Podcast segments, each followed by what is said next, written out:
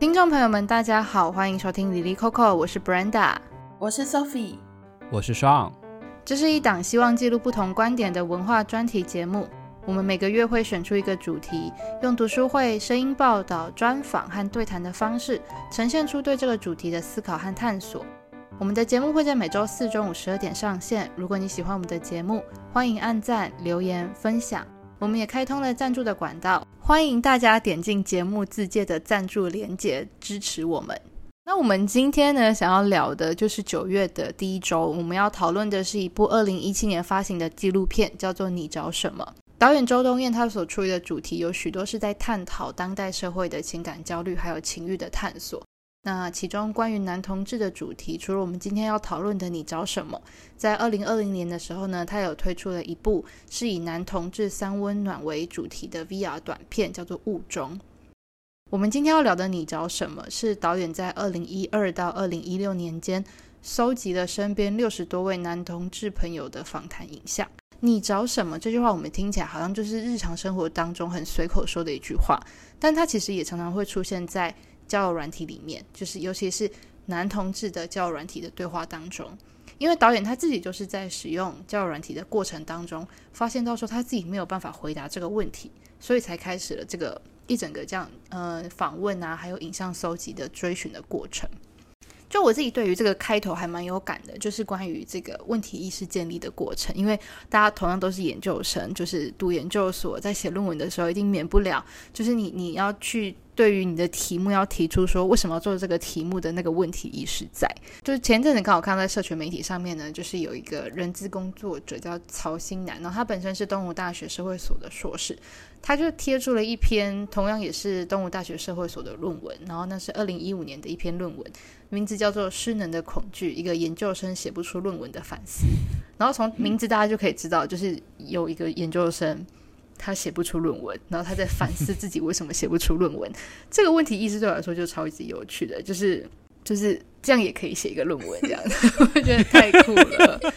所以其实导演他同样就是就是以这样子的一个疑问作为出发点，然后去寻找说，呃，你找什么这个问题背后的答案。但呃，如果我刚刚介绍到的，就是导演他的很多主题，他其实在探讨的是当代的情感焦虑跟情欲探索，所以。你找什么？他其实不只是在真的去寻找某一个特定的答案，他比较像是对我自己的心得来说，他更像是在探讨，就是当代对于情感的需求，或是那个内在的核心到底想要讨论什么的那个本质的问题。嗯、那但我们还是从就是这部纪录片开始谈起，就是纪录片当中他拍摄到很多人，每个人都有很多不同的答案。那大家对于受访者找的哪一个东西是比较印象深刻的？那为什么呢？嗯，就其实，如果你是在交友软体上，然后问别人你找什么话，其实答案大家可以想见有几个答案。其实答案还挺直接的，就是或者你你可能是找性伴侣，或者是找朋友，或者找爱情嘛。我其实，在看这部纪录片的时候，我印象很深的是一个男生叫 Komi。但我觉得他寻找这到的这个东西，感觉有点是他偶然就是在使用这个过程当中，有一点有一种是一种意外的找寻到的一个一个东西，哎，就是他通过这个交友软件，他找到了自己。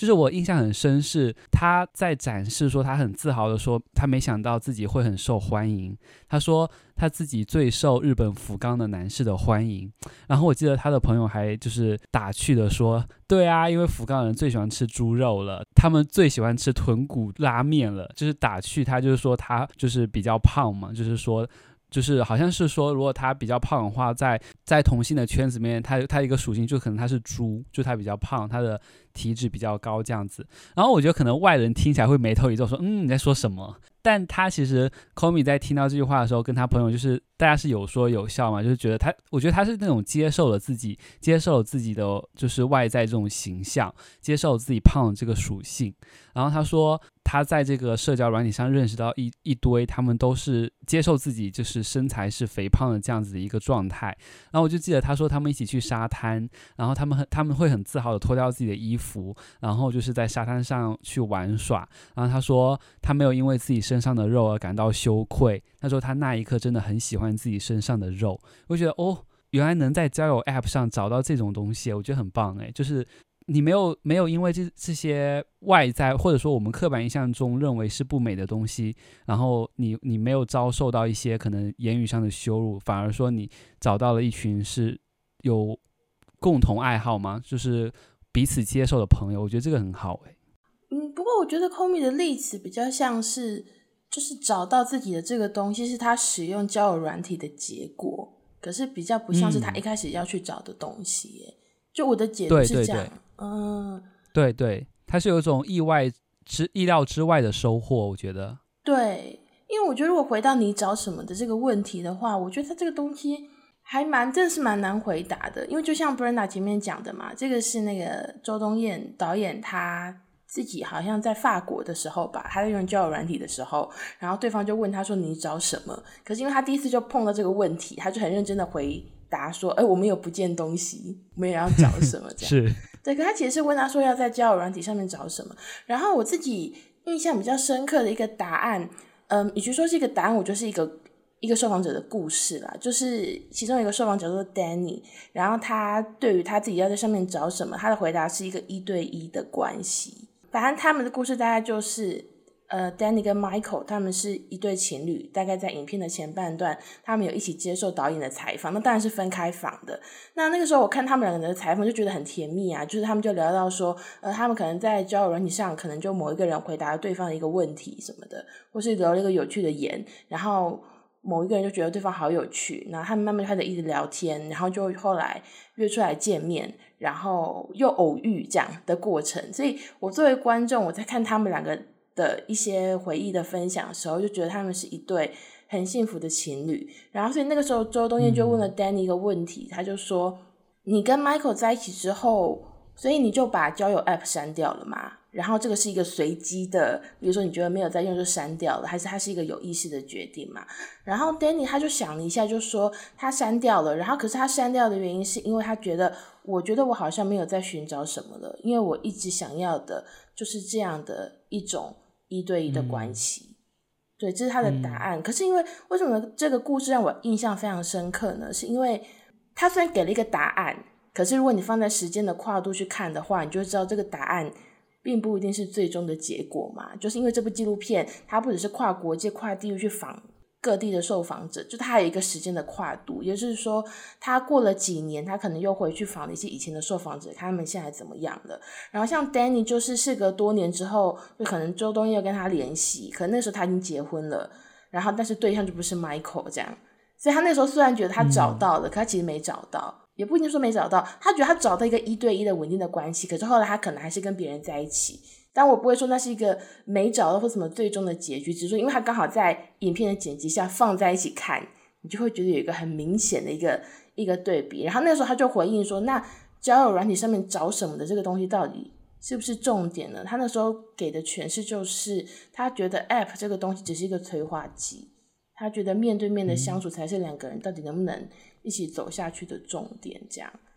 对，我只是没想到说，因为这部片还会有一个时间上的这个这个历程拉出来，所以我那时候看的时候就对这个东西印象很深刻。其实 Sophie 在那个文件上面其实是写的是找的过程以及括号这里有没有终点。我在想会不会其实也是跟每个阶段的寻找不太一样的，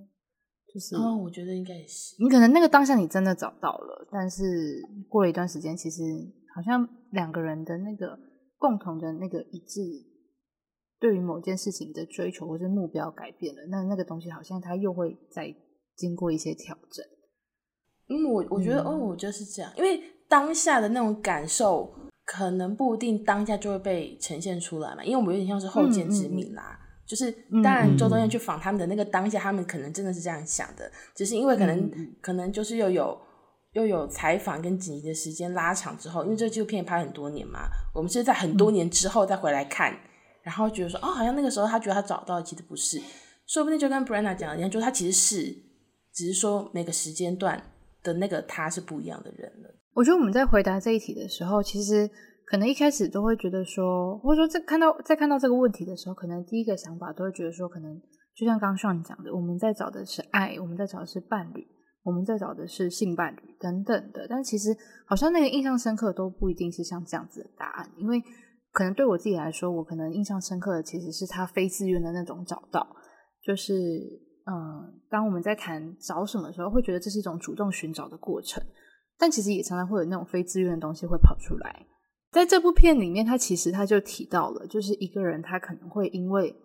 种族、身高、性别气质或是年龄不符合，就是某种主流的价值或是刻板印象的期待。所以他就会收到一些伴随而来的谩骂，或是见面放鸽子的例子。就是其实，在纪录片里面，他就提到蛮多像这样子的事情。就是，嗯，男同志的交友软体其实是一个有很多歧视的一个地方。天下独立评论有一篇文章，他就在讲说，嗯，Grinder 他撑出了同志社群，却也是歧视的大本营。那他也提到，就是说，由于这个交友软体它的匿名性，其实常常会带出人丑陋的那一面，就是。我们会有一些自以为是我们个人的偏好，但其实可能是被社会所形塑出来的某种偏见或是歧视。那这个东西就是一定不可能是大家在进入这个软体的当下所预期会找到的东西，但是它就是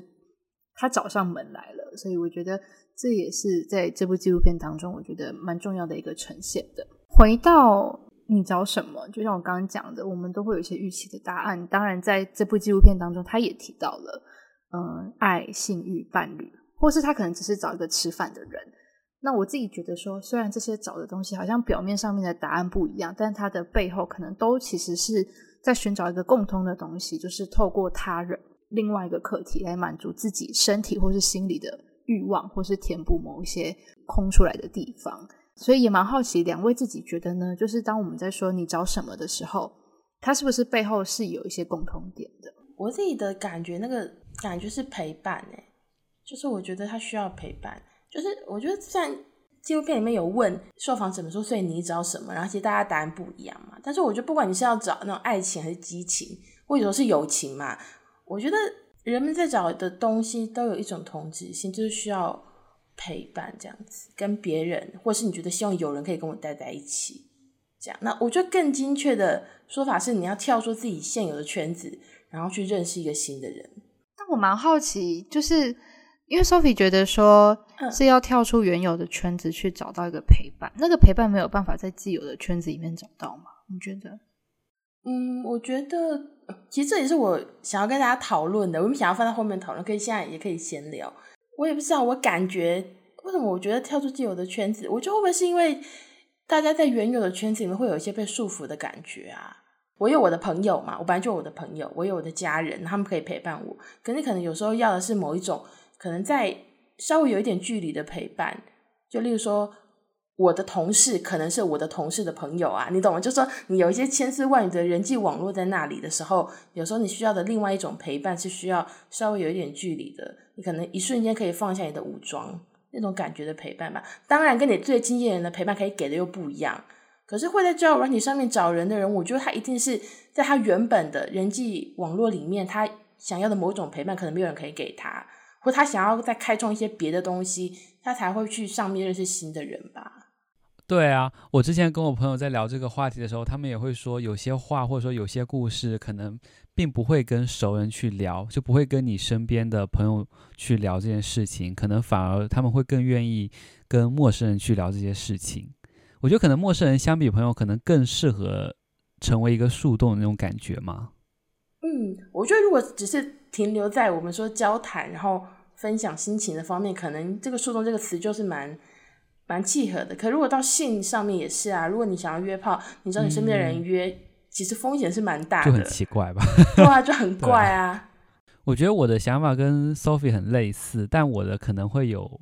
消极一点吗？就我觉得他可能不算是陪伴，就我觉得可能会算是如何度过闲暇的时光这种感觉，就是如何打发时间的 这种感觉。我在想，我们什么时候会开始滑？交友软体呢，就是我觉得很多时候都是在我们无聊的时候，就有时候你并不是真的想要找什么，很多时候你是会下意识的就把它当做一种社交媒体在使用，就它其实就很像你的 IG 或者是很像你的小红书这些社交媒体，你就是闲时就去划一划。然后你有在找什么吗？好像也没有在找什么。但当你想要找的时候，好像也是找那些可以陪你一起度过那些打发那些就是闲暇或者是无聊的时光的那些人呢？我会有这种感觉，就是好像有时候我们真的需要有一个人来陪伴吗？还是说真的那么想要性吗？还是说只是那个时候正好空闲了，然后你，我觉得有很多时候性也好像也是这样子诶，就是他他有虽然有时候可以说是那种荷尔蒙的，就是激素的那种欲望，但有很多时候也是一种就是用用于打发时间的一种活动。不过，我觉得如果从这个观点来看的话，我可能对性或爱或陪伴这些东西的看法会比上稍微再积极一点哦。我觉得不是因为有空闲的时间才需要有人来一起，就是做一些时间，然后做一些事情，然后打发掉。我觉得反而是因为你本来就很想做这些事情了，只是你没有时间，然后去发展这些关系，所以你想要快点找到人呢。而且我还想说，如果你只是想打发时间，我也可以跟人以外的。就是我可以做一些不用跟人相处的事情，打发时间也可以啊。可是你会特别想要找人，我会就会觉得说他可能不是因为我想要打发时间，所以找一个人来吧。但我其实嗯，不过因为我跟人需要聊天的频率就很比较低，所以我也不知道是怎样。你你就不我需要的那个需要人类的那个扣打可能比较低。我想说刚好有时间我去散个步啊。那可能就是上讲的，就是。对对对，可能就像上讲的，就是那个陪伴到底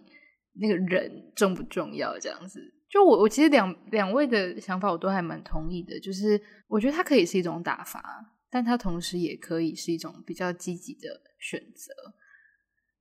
嗯，我觉得两种都会吧。我觉得说不定我自己比较乐观的一点去想嘛，嗯、或者说比较贴近上的那种一点想法是，可能我很喜欢人类嘛，就是。所以我觉得这些事情我，我我我希望可以透过人类来满足我的需求。啊、那当然不是说，就是另外一个角度，就是不喜欢人类；另外一个角度，可能是其实是跟自己也可以相处的很好。嗯，我觉得应该是这样讲，就是不是不喜欢人类，是可能我对人类的需求的频率比较低。对，我也喜欢人类啊，人类好。你不要发出这种像机器人一般的回答。哎呀，越讲越虚伪的感觉。有一点欲盖弥彰的感觉，哎，这很像，就是我们之后会聊到，就是一定要有个很乖的回答。对，我们现在慢慢的铺梗了，大家可以感受，想维持一个好的形象，这样。嗯，对，虽然虽说如此，就是我们好像在交友软体上面确实是有想要找什么，以及它背后可能的一些共通点，但我也会蛮好奇，就是这些东西难道在实体的生活是找不到的吗？在纪录片里面，其实。也也有受访者去提到，就是说，可能在过去，如果在一个没有那个交友软体的那个世界，你可能会需要到交友酒吧去，你可能会需要到呃公园去，然后你去找人，然后聊很多的天，然后来展示你的魅力，那才有可能去得到你想要的东西。所以我就会觉得说，这些东西一定要在交友软体上面才可以找得到吗？或是说，这些东西不用交友软体去找的话，它的困难度会是什么？其实纪录片一开始，他其实就有访到一些受访者，然后就讲到说，为什么会想要用交友软体？然后我觉得他们讲到的那些原因，应该就是如果你没有用交友软体，去用其他媒介去找一些你可能需要的陪伴的一些困难的地方，就例如说，你可能不知道对方的性向啊，你可能需要试探啊，然后你有喜欢的人，可是因为你跟他没有很熟，所以。你要表达你喜欢他的时候，可能要向他出柜，就是他会有一些麻烦跟风险这样。那交友软体很明显，如果你又是用同志专用的交友软体，前面讲的这些疑虑可能就可以比较降低了啦，然后就可以快速在里面做一些交谈这样子。然后呃，里面有一个很有趣的比喻哦，就是其实纪录片是超有趣的。我后来发现他访了很多就是我们知道的人，不是我们认知，是我们知道的。就例如说一开始我对纪大伟吓到，就是他有访那个。政大台文所的纪大伟老师，然后我我现在刚借了那个同志文学史，就放在我的柜子上，然后还没有看完，哦、然后我就想说，嗯，老师怎么在这里出现了？这样，就觉得好好玩这样。然后还有一个受访者，就是他叫许佑生，我后来去查了一下，因为我觉得有点眼熟，然后他是台湾的一位作家，然后他算是举办台湾第一场公开同志婚礼的人。嗯约莫二十几年前吧，那时候台湾同志婚姻还没合法化，不过就他有点像是一个形式啦，就他想要跟他的伴侣在一起了，他就有点像是就是办的，我不知道怎么讲诶，就是请客宴客，然后大家可以来参加这样。嗯、然后那个时候就是还蛮多媒体报道的这样。然后许优生就对于这个交友软体跟以前其他媒介这件事情的差别是什么呢？他有一个很精辟的比喻，我自己还蛮蛮喜欢的，因为我觉得好像就是这样没错。就他说以前我们可能花很多时间去交笔友啊，然后散步啊，就是看有没有碰到有缘人嘛，然后去酒吧，然后你还跟他对到眼，还要聊天，然后施展你的魅力这样子。就很像下厨，就是你可能从买菜、洗菜到煮东西，它是需要花时间经营的嘛。但是现在用交友软体，就是你就看一些就是个人资讯，然后点点点、划划划，他觉得很像在素食店点餐，就是很快速，然后你立刻就会下决定说这个人是不是我要的这样。他就说很方便，但是情趣不同，所以我觉得这个大概就是差别之处，就有点像是说。不管媒介怎么变化，其实我觉得背后反映的那个人们的需求是一样的。就像我们前面提到的，可能就是要找一个人在一起陪伴，或是打发时间，就可能那个需求是很雷同的。但是媒介不同，会影响那个找的过程。嗯、然后当然这个有好有坏嘛。以前真的花很多时间找不到一个 OK 的人、契合的人，现在可能比较容易找到人，就是你的母体数比较开放。可是或许是因为太素食，你就会觉得说，可能前期你也很需要筛选。很多你觉得没有那么合的人，这样子。对，我现在听 Sophie 在讲，就是那个慢慢做菜的过程，现在又感觉，哎，好像你如果不用交友软体的话，那那个过程更浪漫一点。你是慢慢的、慢慢的靠近他，然后一点一点获得他的资讯。怎么这样听起来有点很奇怪？但反正 就是这个这个过程，感觉就是就是那个浪漫，你沉浸在那个那个喜悦的情绪当中，那个那个时间好像有点延长哎。相比于交友软体的话，可是你也可以跟他聊几天之后再开始进入那个过程啊。我觉得就只是时间段不同而已。但我觉得好像线线下那种，就是你更前期的那个过程会更长。可能有些朋友会觉得说，就。就很效率低下，就是这样子的话，就呵呵就很难找啊，就是也会有这样啦。我觉得它就是有有它的利弊啦，就是对啊，其实如果相比于线下找的话，线上的这种交友 App 的话，它其实会让你的选择更多啊。就是如果你是线下的话，你如果只去一个酒吧或者只参加一个活动，其实你认识的人有限诶，就只有那就是参加活动这些人。但如果你是用交友软体的话，其实你可以滑到。天涯海角，全国各地的人，就是你真的可以，你不用限制那个吗？范围吗？啊，如果你接受异地恋的话，会不会太远？对，反正就是你的你的选项会很多。但你知道，其实很有趣的是，好像社交软体也没有很好的帮助大家，就是认识到更多的人呢。因为就是我有观察到，大家很经常就是你在上面使用，就是你去跟别人配对，就是你喜欢他，他也喜欢你，好，你配对了，然后大家就不说话，然后没有一个人 say hi，然后他就静静的躺在你的列表里面，然后这你的列表里面就越来越长了，就是哎，就是你跟他互相喜欢，但你们两个不说话，谁也不说话，谁也不主动。就是匹配了一堆人，然后你的爱情啊、友情也没有任何进展。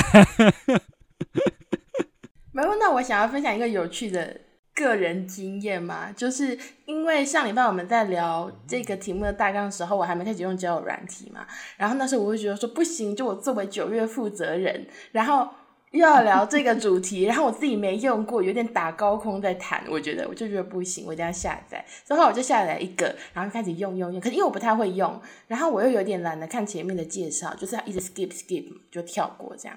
然后后来我就发现，就是有可能有人跟我配对了，然后他就躺在那个列表里面没说话这样。然后我就想说。是什么意思？就是因为一开始会有人跟我搭话嘛，然后我就会回应他。可是因为我个人频率的能量是有限的，用交友软体也是一样，所以就是跟我主动搭话人，我一个一个回应，就是大家开始聊之后，已经开始有点超乎于我的负荷的上限。然后说，哎，奇怪，那这些躺在列表里面没有跳出来的人是怎么样？就我不知道是因为他们没有主动开话题的意思。我想说，嗯，是什么意思？因为他越来越长嘛，然后越长我就越不想要回，因为就太多人了。然后我说，哎，到底是什么意思？然后我就看到上写这一段。我就说啊，原来这个意思是说没有人开始说话的意思，这样。然后他会主动跳，是因为对方也跟我讲话，所以我才收到讯息，然后我就可以回他。然后我就看上的这个，我就看上这个大纲解释，我就有点啊，理解这个交友软体该怎么用，这样算是一个小 tip。我就说哦，原来是这个意思哦。然后回去 check 说，哎，好像真的是这样，哎，就试实验那种感觉，就按了其中一个人啊开话题，然后他就跟你聊天，然后就说哦，原来不是怎么 app 当掉之类的。以上这个叙述很像是那种很勤奋好学的科技老人家，就是我不懂，但我愿意学。他就哇哦，太棒了！等一下，我跟你讲，像更早更早，说在一年多前，我开始用 IG，就是经营 LiLiCoCo 的 IG 的时候，我就问 Brenda 说，我就说，请问怎么发现石东盖？大概是这个心情，又重温了一下。很好笑。嗯，所以 Sophie 有匹配到很多人吗？就是在那个交友 App 里。我在想，说是不是女生会匹配到比较多人啊？我还哎有哎，好像我之前看到有一个研究说，还是还是一个报道，我忘了。反正他就说，男生在滑社交软体的时候，就交友软体的时候，他们就是疯狂左滑，就是疯狂爱那个爱爱爱爱爱，就是好像我不知道这个也算是刻板印象吗？我也不懂哦。就是他是说，反正就是男生男生就是疯狂匹配女生，就是希望能够匹配到吧。嗯嗯嗯。好像但说女生好像。就是好像哎，是说男生十个里面会滑八个，然后女生是十个里面会滑两个这样子吗？就是有这个大概的比例。哦、嗯，我匹配到蛮多的，可是现在用下来的感觉，不知道是我挑错 app 还是怎么样，意兴阑珊呢。是有遇到奇怪的人吗？没有，我就觉得很无聊哎，我觉得我觉得是我动机不对，因为我不是想要找人啊，我只是想要体验而已，啊、所以我就会在上面问很多，就是跟交友软体使用有关的一些有趣的话题。问大家的经验什么的。关于这部分，我们等下也会有问题去讨论到，就是呃，Sophie 作为网络观察家，观察到了什么这样子。那我但我想要为这一题做一个小小的结论，就是说，就我想要综合一下两位的说法，就是都会去提到，就是说，其实它嗯、呃、比较快速，它比较方便，然后它可以去省略掉很多很麻烦的步骤。就我觉得这当然是这个媒介它的好处，但是。也正是因为这个门槛很低，然后低到你没有理由不去使用它，就是你的手机就在你的手边，你不需要特地走去某一个坝或者你不需要特地去见谁，但也因此就是你没有理由就是不舍弃它，就是它，你只要删掉这些人，就是全部断光光，他们也不知道你住哪。如果你没有跟他们深聊的话，他们也没有办法打给你。对你，你在这边其实你就消失了，你只要把 app 删掉，你就从这个世界上面消失了。那。在真正的见面之前，就是每个人都是在荧幕上面做一些很平面的互动，所以对我来说就没有那种实体见面那样多一些些的连接，然后那个连接就会怎么说弱弱的，很容易断掉。但虽然我们一开始的题目其实在问的就是其他媒介寻找的困难之处是什么，但我觉得，嗯、我想要回应的可能就是说，这个媒介它其实它也有它的困难之处，但是同时。也是其他媒介所不能够匹敌的那个特质，这样子。刚才 Brenda 有提到说，就好像你只要把那个 App 删掉，然后就是在这个 App 里面建建立起来的那些人际关系也都没了嘛。这让我想到，我之前也是看到相关的报道，诶，就我也留意到一个现象，我不知道大家在使用的时候会不会这样，诶，就是其实就是如果你在那个交友软体上 match 到了一个人，然后你跟他是有在互动的，然后我我发现你们。我们就会立刻转移到我们在主要使用的交呃社交媒体上，就是假如说我是在那个交友 App 上 match 到一个人，然后我跟他聊得很开心，我会说，哎，那我们要不要加个微信？就会转移转移过去了，对对对，就是不会停留在那个交友软体上了，对吧？我觉得这也很有趣，诶，因为我觉得更真实，就是一一一个双重确认。你可以假扮成很多人，你可以就是只是放迷音，然后但是如果你在 LINE 上面可能多一点点那个真实感吧，啊、我觉得你可能更容易看到他的本名或是他的照片，我觉得那个就是多那一点点的真实性。对我来说，有些人是为了要确定那个真实性，所以才转移到 LINE 上面的。嗯，而且我觉得这应该也代表说你会有有那个要把它纳入自己真正的交友圈的那种感觉吧，就不是一个在。听得上认识的一个萍水相逢的人什么的，刚刚大家都有提到一些使用交友软体的一些感受或是经验嘛，所以这一题其实就想问大家说，呃，这个纪录片它主要其实是以男性使用就是交友软体为这个受访者的范畴，然后它又更就是聚焦在男同志身上。那大家觉得，就是跟异性恋相比，他们找的东西有哪里不一样吗？就是我们我们这边当然其实不是要特别去强调，就是说好像同性恋跟异性恋哪里不同，只是说今天这部片在探讨的，它可能是一个背后的共通的精神性质，所以我我也会蛮好奇说，这个共通性质其实是不是对于每个人来说都适用？就是。嗯，同性恋、异性恋、无性恋，就是它可能其实背后都会有存在着某种共同性的。其实我觉得这个问题跟前面的几个问题大概都有一些联动的地方。嗯、就是我我自己对这一题的观点还是跟前面一样，就是我觉得大家找的东西其实都是很类似的。原像人类本能对某一种我们说亲密关系，不一定限于爱情，就是跟人在一起的那种互动的快乐的那一种本能的渴求吧。嗯然后，因为我前面有提到了嘛，就是因为我之前没用交友软体，所以我这个月就痛定思痛，觉得我自己要下来用，这样 下来有点奇怪，我要来开始用。然后，然后就是我现在在用当中，这样。然后我用的 app 就是它的设置是我可以来问别人两个问题，然后你再看对方的回应。以及他就是你们可以互相 like 嘛，然后再决定要不要聊天这样。所以我想说，就把握了这一次就是社会观察的机会。我其实我问的其中一个问题就是问对方说：“你为什么要使用交友软体？”嗯、因为刚好可以来回应这一题嘛。嗯、就是因为我设置下应该找到都会是异性恋的男性啦。然后我觉得大家的回答就跟纪录片里面回答大同小异。就我念一下，就我慢慢记录，就是不限于这几个答案一样，我就归类在一起哦。就是它有包括。打发时间，然后认识朋友、找朋友、约炮、想认识异性、认识人、无聊，然后要跳出圈子。对，以上是我就是、哦、呃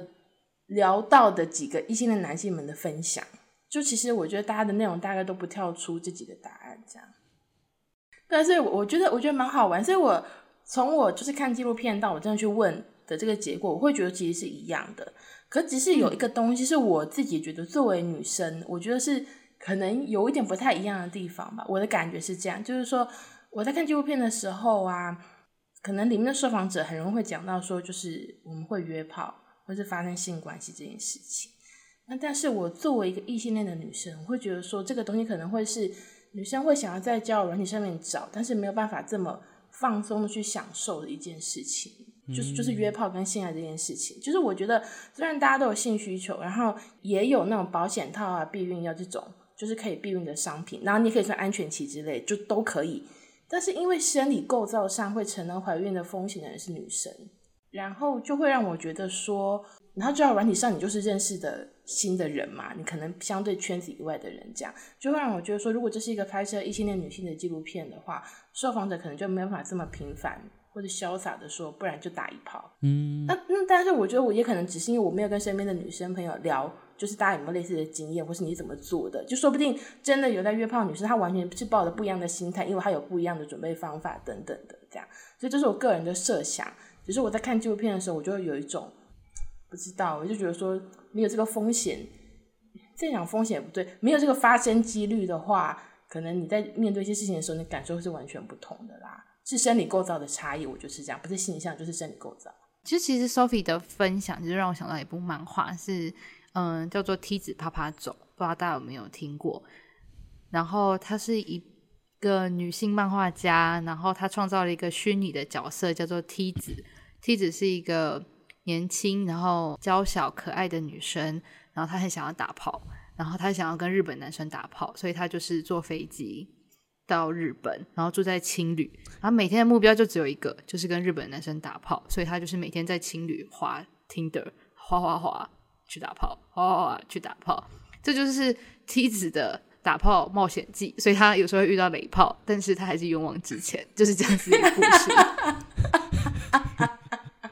然后，其实作者有谈过一件事情，就是他也其实想要用一种不同的方式去探讨约炮，或是对于性的追求。就是，嗯嗯嗯，那个故事的其实整个描述起来氛围是很欢乐的，就是女性很自由自在的去追寻，就是对于性的渴望。就是他也是想要试图去有一些不同的陈述这样子。然后在网络上面应该也都可以找得到，嗯，前面几话这样子。所以大家如果有兴趣也可以去看。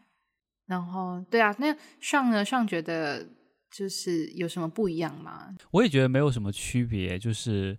对于异性恋和同性恋而言，就是使用交友 App 的时候要找的东西都是一样的。然后，呃，其实，在纪录片里面好像有提到说，就是好像在同性的交友中，性这件事情是会更被直接提出来的嘛？就是你会你约吗？就是这件事情。其实我在跟我朋友去交流的时候，大家也也有说，可能男男性在聊的时候，男性如果在异性恋当中，好像男性不会那么直接的提出性这件事情，诶，就是大家会会假装先跟你聊一下天，然后假装聊一下个人的情况，等到有彼此一定了解之后再来聊性这件事情。但好像在同性交友软体中，就会直接出现说你约吗这种很直接的表达了。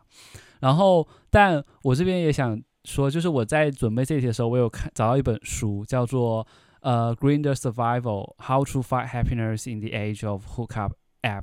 然后这本书它其实就想说如何在交友软体上找到幸福和真爱的这件事情。在同性交友软体中，其实还是有很多人，就大家还是很想要去找到呃幸福和爱情这件事情的。哎，当然当然，我觉得就是这样。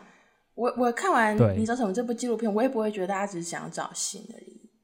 我现在都觉得性只是一个，不是只是性很重要，性是一个情感连接的一个很重要的一个事情之一。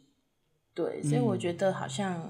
嗯，嗯，其实我觉得我看了那纪录片，我的感觉是，中间一度就受访者们很悲观，他们会觉得说性是相对比较易得的，可是你在性上面想要在网上找一些什么的时候，大部分你很容易感到失望跟挫折吧。是，可是我觉得这个就不是不一定是交友软体本身的困境了，我觉得是所有人在找情感关系里面会碰到的困境。就是说，嗯、呃，你你跟一个人在一起，或者你认识一个人之后，你们要怎么样再好好的发展下去？那个完全是看两个人之间的互动，有时候是一些造化的问题，所以就是，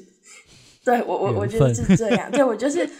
很难讲的啦，对吧、啊？所以呃。像这部纪录片叫你找什么嘛，然后你在里面就会看到很多找到的形式，就觉得很有趣。有些人觉得他找到了，可是回头来看，他可能找到是别人嘛，或者是说他一直没有找到，可是他最后还是相信他自己找得到，或是有人觉得自己一辈子找不到，然后他就离开交友软体的时候，就朋友介绍就认识一个他觉得还不错的人，这样。我觉得这个东西都是很复杂的，我觉得比较像是一个当代社会中大家对爱跟陪伴还是有很强烈的渴望，然后交友软体只是一个其中一个媒介。只是在里面，你可以认识到很多人，嗯，所以你就会有很多故事发生。我们刚刚其实都谈到很多在使用社群媒体上面的一些期望，或是渴渴望，或者说某些目标嘛。这当然也是这整个纪录片所要探讨的核心。那我觉得节目最后面，其实我想要问一个问题，就是有一点想要翻转这个片名。这部纪录片叫做《你找什么》，但是我的疑问就会是我们有没有可能就是什么也不找？但我们使用交友软体的，其实这一题刚列出来的时候，就我有反问嘛，就说难道大家不是因为想要找什么才开始去用交友软体吗？我想说，如果你没有想要找什么，你何必上去找人这样子？那可是因为我现在开始使用 App 了，然后我就发现真的很多人就是无聊啊、打发时间等等的原因在用交友软体这样。啊、可是我又觉得说，可能你没有主动要找什么的意识，可是我觉得大家有那个期待啊。就是你还是希望跟人在一起，你就是你有那个期待，可是你没有很主动、很强烈说，我非得要找到谁的那种强烈的动机。可是你可能还是希望找一个有趣的人跟他聊聊天之类的吧，或者见面之类的。因为呃，在纪录片里面有一段受访的回答，我印象很深刻。可是因为我没有记下来，他们他大概就是说，其中一个受访者他就可能引用了某个剧作的一个内容，他大概就是说，如果你人生一生只跟你自己在一起的话，你的生活很像是某一种自己的独白，就是因为你只跟你自己讲话，只跟你自己相处，很容易它就会变成是某一种一直重复的，然后很无趣的，然后你又会自我合理化，所以它也不会有自我矛盾出现的。这样子的生活模式，你也不会给自己惊喜吧，因为你很难一直跟自己在一起，有一天突然顿悟了某个新的东西。然后，如果要逃脱这种一直不停的来回的这种循环的话，你就是需要出去跟人相处，就是你去认识一个新的人，让他触发你生活中一些新的东西是很重要的。我觉得大家就这种感觉，就是因为我是超喜欢独处的人，可是我也不能否认说，要跟我以外的人互动的时候，有时候才会有很有趣的事情发生啊，或者是。我是一个什么样的人，其实是要靠我怎么样跟人来互动才能够得到答案的。就我一直觉得我是一个害羞又又内向的人，可是我可能跟人家在一起的时候，其实我很自然就可以去开话题或者炒热气氛，所以我就会觉得说啊，原来我是一个不喜欢尴尬的人啊，没有啦，就是有各种解读的方式。对，所以我我所以我觉得也是这样，就我觉得至少会去用交友软体的人，至少你在寻找人或者在聊天的过程中，你应该就不是一个想要独处的状态啊。所以我就会觉得说，你可能还是有一些期待，碰到有些人期待你才去用它这样。哦，那当然你可能很需要陪伴，你会有需要独处的时候啦。嗯、所以我觉得人是很复杂的。嗯嗯嗯，我觉得其实我对 Sophie 这一段我还蛮有感觉的。那个打发时间这一点，或者说我们其实在，在呃不断的去寻找新的刺激这件事情上面，我会觉得说，其实我在我自己的工作当中，就其实不断的在遇见这件事情。我的工作需要不断的跟新的人合作，嗯、我需要去跟新的人聊天，而且是很深入的那种聊天。那这件事情其实就变成就是说我好像在跟人连接的这个需求上面，好像某个程度上面在我的工作上面被满足了。当然还还有很多东西没有办法被满足，情感上面的或是等等的。嗯嗯嗯。只是对对我来说，那好像就是一种很很必要的或是很日常的一种刺激了。那当我回到我自己的生活当中的时候，我就觉得说好像够了，就是放我一个人吧的那种感觉。我和我和 Brenda 很类似诶，就很有趣的是，刚才 Sophie 说她是很喜欢独处嘛，很享受独处的人，然后但是她觉得就是对外连接、对外交流这个过程当中，其实会有会有更多对于自己来说也好，对于呃自己的认识也好，就对自我认识也好，都会有新的发现嘛。然后但我觉得我是一个，其实我我是一个一直都。活在算是什么集体的，或者说是群体的这个空间当中吗？就无论是上班啊，或者是你的日常生活，因为我也有伴侣嘛。然后其实就是我其实就很少会有独处的生活。但是我在回答这题的时候，我就会说：我们真的需要陪伴吗？我有时候在想，诶。就是我们真的有在找什么吗？就是我们在找的这个东西，是不是也是一种社会后置的结果啊？就是我在想，就是就是它很像婚姻制度，就是说，他就说人一定要结婚呐，因为你需要有一个伴侣要结婚，然后就很像这种制度，它其实是因为要稳定社会秩序的一个产物。然后我有在想，那到底陪伴和情感这种是不是也是这样？就是在我们闲下来的时候。就是以维护社会秩序，就是让我们不会有一些过暴危危害社会稳定的一些东西产生，所以我们需要将这些闲置的时间去追求那些可能是平稳的或温和的一些情感的这种方向去转移呢？就说到这件事情啊，我就是对有一句话我一直都有点困惑，就是我没有答案，就是有一句话就是说人就是集体性的动物，就他好像把把某种就是。人就应该相聚在一起相伴的这件事情，讲成是一种生理的天性。嗯、然后，当这种东西，嗯、就这句话哦，不见得是这个天性是否真的存在。当这句话就是这样放在人的心里面、身体里面的时候，你好像你自然而然就觉得说，我好像一个人的时候是不是不太好？但是，是不是真的不太好呢？就这是不是也是一种被建构出来的感觉？我就是会很困惑，我就觉得说，嗯。嗯真的是这样吗？哦、酷哎哎、欸，我其实，在大纲打出这几个字哎，叫“人是群居动物”什么之类的吧？啊、有吗？还是我后来，还是我后来删掉了？我记得我有打，因为我那时候打是我这样想。我记得有，好 像有，有嘛，对不对？可是我可能后来又修改了一下我的内容，所以就啊，我讲这个方向后来有改掉。哦、我我我也一直对这个东西很有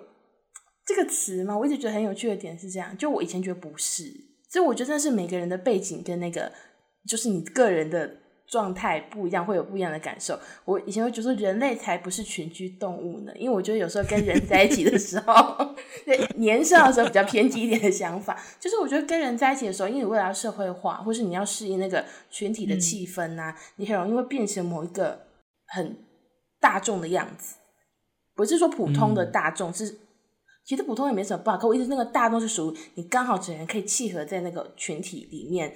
大家都不会觉得你太突出，或是太超过，或是或是太不合群，就是彼此都可以容忍彼此的那样子的状态。而且实际上你可能本来的你不是这个样子嘛，因为怎么可能一样的人有，或怎么可能这么多人都是一样的样子？我就会有这种感觉，我就说人是需要独处，你才可以有一点更认识自己。可是你看，我刚刚讲就知道不一样。我现在觉得说，我现在独处久了，我就觉得说，其实我跟别人相处就可以看到新的自己。所以我觉得那是大家应该很自然的去让自己去适应不一样的状态，而不是被规劝说你非得要怎么样，嗯、对啊。是。那如果从这个角度来看的话，交友软体其实就是一个很弹性的工具嘛，你需要的时候就把它加进来，不愿意把它删掉，这样。嗯，对对。对可是我觉得现在聊交友软体，其实还是更多的停在就是对于某一种情感连结的渴求吧。只是说很有趣的是，你当你很渴求，然后大家可能生活中没有别的方式去认识人的时候，你就是看一个一个被排列好的人这样，然后去选他，也是蛮特殊的经验啦。我我最近的感受。哦，所以 Sophie 自己有那种，其实你你在看的是那种排列好的人的这种感觉吗？我吗？会啊，而且他就必须被迫在短短的几行文字里面介绍他自己，对吧？嗯、我反而是看那些写的很奇葩的介绍的时候，我就会点进去问。就例如说，他就很明显说他已婚，我就说：“那你老婆知道你在用吗？”哇，对啊，就就这种很奇葩的，有些人不知道他是假装他是别人还是怎样，他也写的蛮诚实的。然后我就点进去问他说：“哎，所以为什么要这样写？这样？”还蛮好玩的，可是我真是抱着一个猎奇的心态去弄，所以我真的觉得，等我有一天自己需要的时候，我的心态跟现在是完全不一样。对啊，感觉 Sophie 因为今天是以网络观察家的身份加入，所以感觉会有一些奇遇记耶，真的超奇遇。嗯，我们可以放在幕后聊吗？超多的哎。好，我想要放在幕，因为你知道，我们通常就是用的时候，我们都还是会有一些设定，就是说这个不要，那个不行，就什么。迷因图不要，哦、跟宠物合照不要，然，然后那边乱讲话不要，就是，但 Sophie 就是往那些这个不要那个不要冲过去，哎、啊，我觉得 反正不知道是谁，哇，应该很好玩吧？那种去游乐园玩的感觉，十八层地狱这样。哎、欸，我们可以放在幕后聊，这是个人类大观察，哎，真的有很多有趣的事发生，大观园的感觉。嗯、我我想要延续就是这个。排列的这件事情，讲就是刚刚 John 有提到说，其实有些时候用的时候，可能就是为了要打发时间嘛。那那个当我们在打发时间的时候，其实我们可能对于这个人或者对这个文字，我们并没有太多的想法，我们就只是在浏览它而已，左边右边，左滑右滑，其实没有太大的差别，你就只是在看一个东西而已。但我我后来也会发现说，其实当我们在浏览别人的时候，嗯、其实别人也在浏览我们，很随意的。没有抱任何想法的，我们精心挑选的照片，我们嗯思考过的介绍的文字，在别人眼里面就是不值一提。就是一旦这样想的话，我就会意识到说，这个不找什么的意识，其实就只会让我更成为就是这个交友行路上面的一个商品而已。我们彼此都只是这整个平台上面的一个商品。嗯、我们既然没有要找什么的话，那我们就真的是一个毫无意识的商品。然后供人浏览，就这样，就就也会有点小悲观，或者有点小负面嘛。所以，但也并不是说好像我们就就必须开始想我们要找什么。就我当然觉得这还是一个必要的存在嘛，或是一个必要的状态。就你不能勉强所有人都必须去思考说自己要找什么。如果这么认真再去思考说要找什么的话，我觉得，我觉得大家应该大脑会就是会过载吧。就我我觉得我们没有办法去思考这么多存在的问题，就是这件事情有点太难。其实最后面其实没有什么答案哦，就是为什么就是这一集会放在第这个月的第一集，其实也是希望说可以打开一些可能性嘛，或者说打开一些空间，关于交友软体这件事情。以我自己来说，我可能自己也会有一些设定，是好像大家在交友软体上面会找某些东西，但今天讨论下来也会发现，在交友软体上面有各式各样的寻找。然后或是各式各样的动机或者是渴望，那就是希望再透过接下来几集的节目，然后也可以让大家去了解到说，哎，交友软体是不是也还有一些不同的讨论这样子？那如果大家在听了这期节目之后呢，就是有任何就是使用交友软体的经验想和我们分享的话，就是也可以留言告诉我们，或是你觉得说，哎，其实你找的某一个东西我们并没有谈论到，那你也可以跟我们说，可以写信给我们，可以留言。那我们今天节目就到这边。如果有任何想法想和我们分享，可以在收听平台或是我们的社群平台留言。IG 搜寻李丽 Coco 下底线 Podcast，微博搜寻李丽下底线 Coco 就可以找到我们喽。那我们下期再见，拜拜，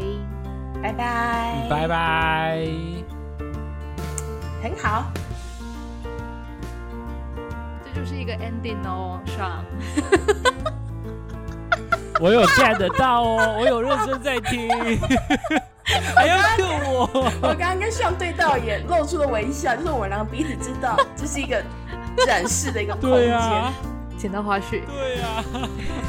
我很认真在听。哎、欸，我心里默默想，Bravo，哇、wow，这个结尾，这个结尾，